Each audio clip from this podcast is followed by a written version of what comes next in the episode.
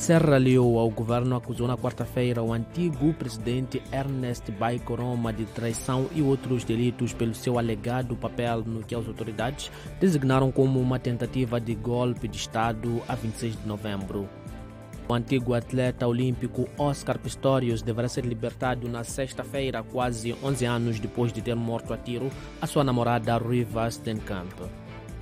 A Total disse na quinta-feira que lançou uma avaliação de aquisição de terrenos para os seus controversos projetos no Uganda e na Tanzânia que têm sido criticados por ambientalistas.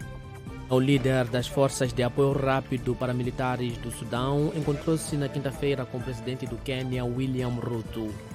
Uganda, há mais de seis anos que refugiados do centro de acolhimento de Nakivale plantam árvores na esperança de recuperar as florestas.